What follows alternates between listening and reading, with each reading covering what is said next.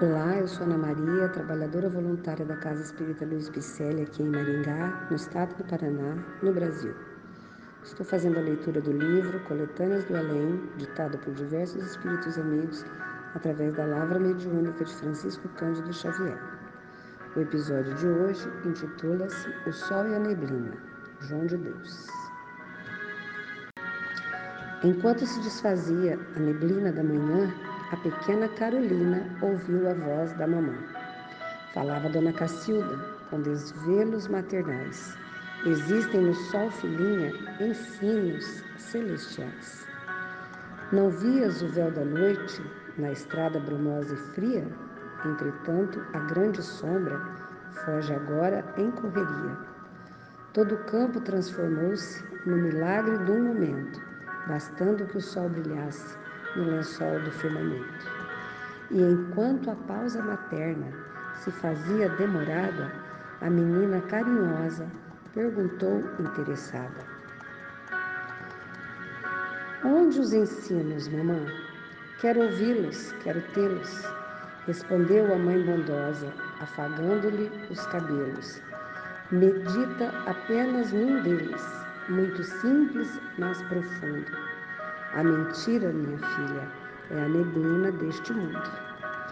Mas os seus véus de ilusão só perturbam a existência até que o sol da verdade ressurgia na consciência. O texto nos mostra uma mãe zelosa utilizando a natureza para ensinar a filha o que está por trás de uma neblina, de uma noite chuvosa, ou seja, dos problemas que podem nos aparecer, das calúnias, das mentiras que podemos sofrer ou que podemos causar, mas que sempre haverá um outro dia.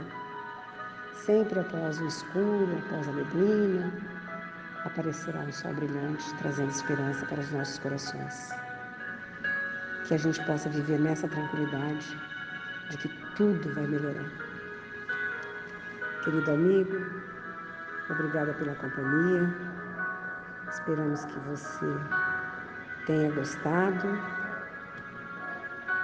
Nossos podcasts são leituras dessas mensagens da doutrina espírita, da ciência espírita, ditadas pelos espíritos e codificadas por Allan Kardec, para assim melhor entendermos o cristianismo redivivo, trazendo-nos uma doutrina reveladora e libertadora. Mande-nos um alô nas redes sociais do Facebook e Instagram com o nome Celpipsele. Acesse nosso site www.celpifempsele.com.br, onde constam nossas atividades presenciais, endereços e telefones. Obrigada pela companhia.